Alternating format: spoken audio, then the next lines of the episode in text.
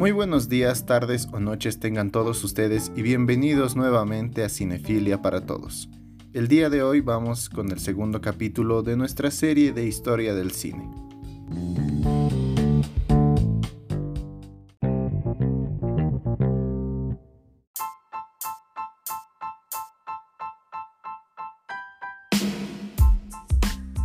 El tema para el día de hoy es ¿Cómo pudo un tren sembrar el terror en los albores del cine? Empecemos.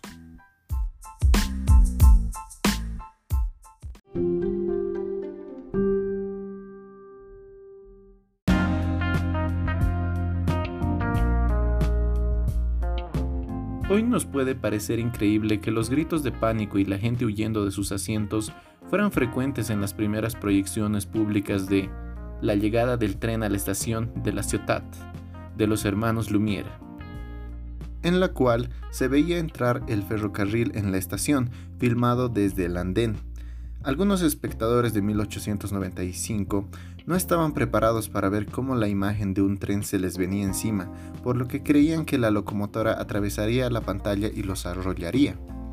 En ese mismo programa de menos de media hora de duración aparecía también la Salida de los obreros de la fábrica Lumière, que tiene el honor de ser la primera película rodada por los hermanos y que abre la historia del cine.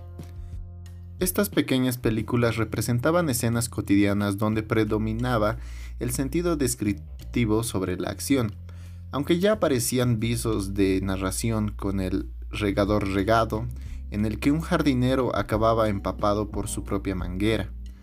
La fascinación que causaron los proyeccionistas no era por los temas, sino por poder contemplar las imágenes en movimiento fieles a la realidad. En un principio, los Lumière se negaron a vender cinematógrafos, pero con la gran demanda se vieron obligados a establecer concesiones. Debido al éxito entre el público que esperaba continuamente nuevos títulos, decidieron fabricar 200 aparatos y contratar operadores para que llevaran el invento a las principales ciudades europeas y americanas.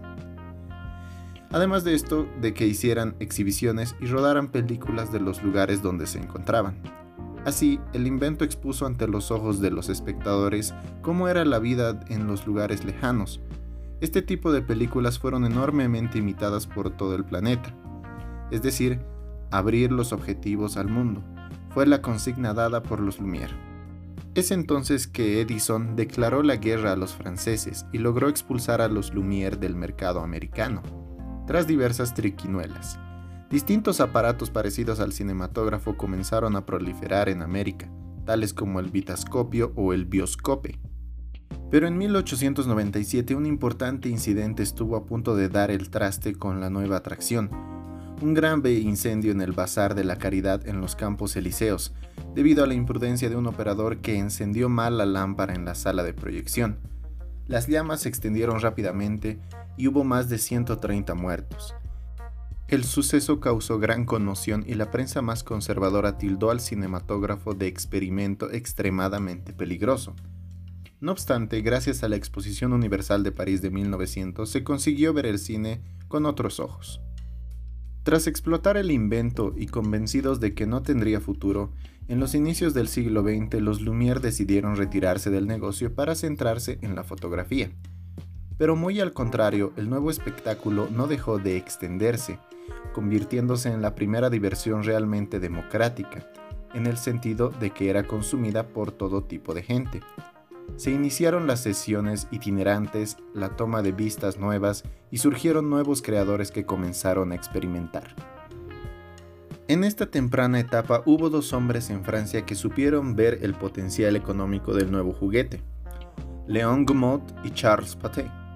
El primero empezó fabricando aparatos tomavistas y ofreció dirigir las películas a su secretaria, Alice Guy, que se convirtió así en la primera mujer directora de cine. Gaumont tuvo gran éxito y montó unos grandes estudios consolidando su imperio cinematográfico. Por otro lado, Pathé empezó como feriante y poco después abrió un estudio en París, donde comenzó su producción al modo de los Lumière y Gaumont. Su encuentro con Ferdinand Seca le permitió dar el salto a producciones mucho más ambiciosas. Seca que perfeccionó la estructura del relato, fue el iniciador de una corriente de cine realista no documental, cuyo mejor ejemplo es Historia de un crimen de 1901, que tiene el honor de ser, con sus 5 minutos de duración, la primera película censurada de la historia, cuando las autoridades ordenaron que la escena de la guillotina del final fuese cortada.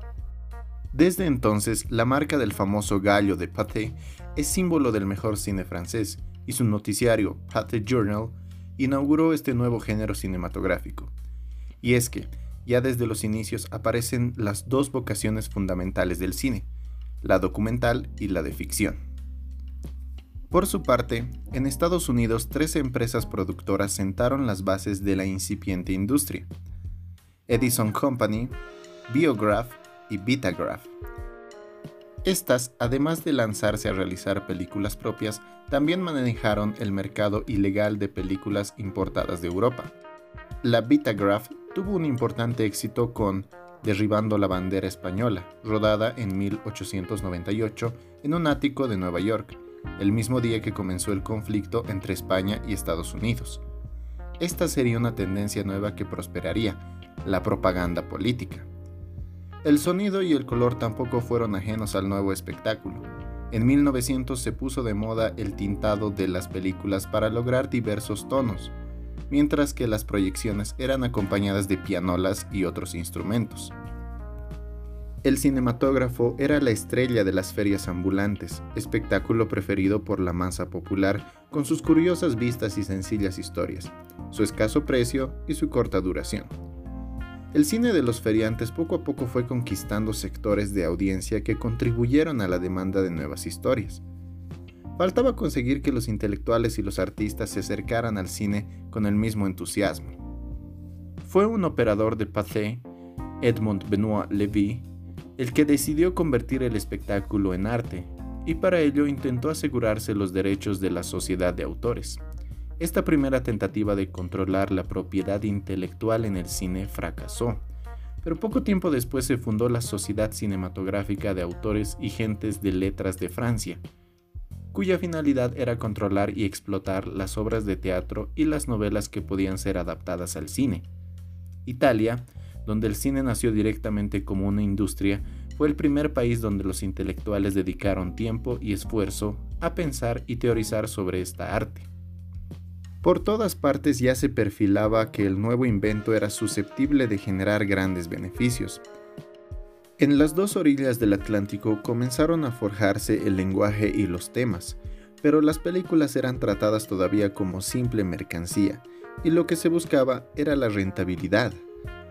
La exhibición poco a poco se fue asentando en las ciudades en pequeños cafés y music halls. Ahora, centrándonos exclusivamente en Estados Unidos, podemos decir que la primera proyección pública de una película en este territorio tuvo lugar en 1896 en Nueva York. El proyector había sido desarrollado por el inventor Thomas Alva Edison, cuya empresa también era la productora de los cortometrajes. La paternidad del cine de ficción estadounidense suele atribuirse a Edwin S. Porter, quien en 1903 utilizó una innovadora técnica de montaje en la película de 8 minutos asalto y robo de un tren, por la cual diferentes fragmentos procedentes de distintas tomas de un mismo film se unen para formar un todo narrativo. Esta obra convirtió el cine en una forma artística muy popular y dio lugar a que en todo el país aparecieran pequeñas salas de proyección, los llamados Nickelodeones. David Work Griffith, discípulo de Porter, desarrolló los principios de este utilizando tomas panorámicas y primeros planos, así como montajes paralelos, como medios de expresión para mantener la tensión dramática, con lo que se convirtió en el pionero más importante del cine mudo en Estados Unidos, con sus obras El nacimiento de una nación de 1915 e Intolerancia de 1916, inició la tradición del cine histórico en su país. La segunda instancia grabada de imágenes capturando y reproduciendo movimiento fue una serie de fotografías de Edward Muybridge, que mostraban un caballo galopando, tomadas en Palo Alto, California, utilizando un conjunto de cámaras fijas colocadas en fila. El logro de Muybridge motivó a inventores de todas partes para intentar crear dispositivos similares que pudiesen capturar ese movimiento. En Estados Unidos, Thomas Alva Edison fue el primero en producir un dispositivo de esas características, como ya mencionamos el kinetoscopio, cuya abusiva patente forzó a los primeros cineastas a buscar otras alternativas. En Estados Unidos, las primeras exhibiciones de películas para grandes audiencias se hacían usualmente en los descansos de los shows de vaudeville. Los empresarios comenzaron a viajar para exhibir sus películas, llevando al mundo las primeras incursiones en el género del drama. El primer gran éxito del cineasta estadounidense, así como el logro experimental más largo hasta el momento, fue El Gran Atraco al Tren, dirigida por Edwin S. Porter. En los albores de la industria cinematográfica estadounidense, Nueva York fue el epicentro de los cineastas. El estudio de grabación de Kaufman Astoria en Queens, construido durante la etapa muda del cine, fue usado por los hermanos Marx y William Cloud Fields. Chelsea, en Manhattan, también era utilizado con frecuencia. Mary Pickford, una actriz ganadora del premio de la Academia, rodó alguna de sus primeras películas en esta zona. Sin embargo, el mejor clima de Hollywood durante todo el año lo convirtió en una mejor opción para rodar.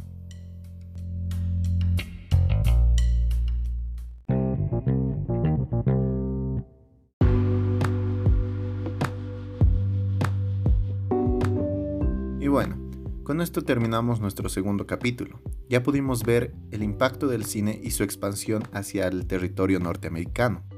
Posteriormente hablaremos de los pioneros que incursionaron en los nuevos géneros y posturas cinematográficas. Y bueno, ahora me interesa conocer su opinión. Saber si ustedes conocían el inicio y la creación de este cine que se trasladó de Nueva York a Hollywood y dio lo que tenemos hoy en día. Sin más que agregar, me despido y espero que tengan un excelente día, tarde o noche. Mi nombre es Antonio Mendoza y esto fue Cinefilia para Todos. Gracias.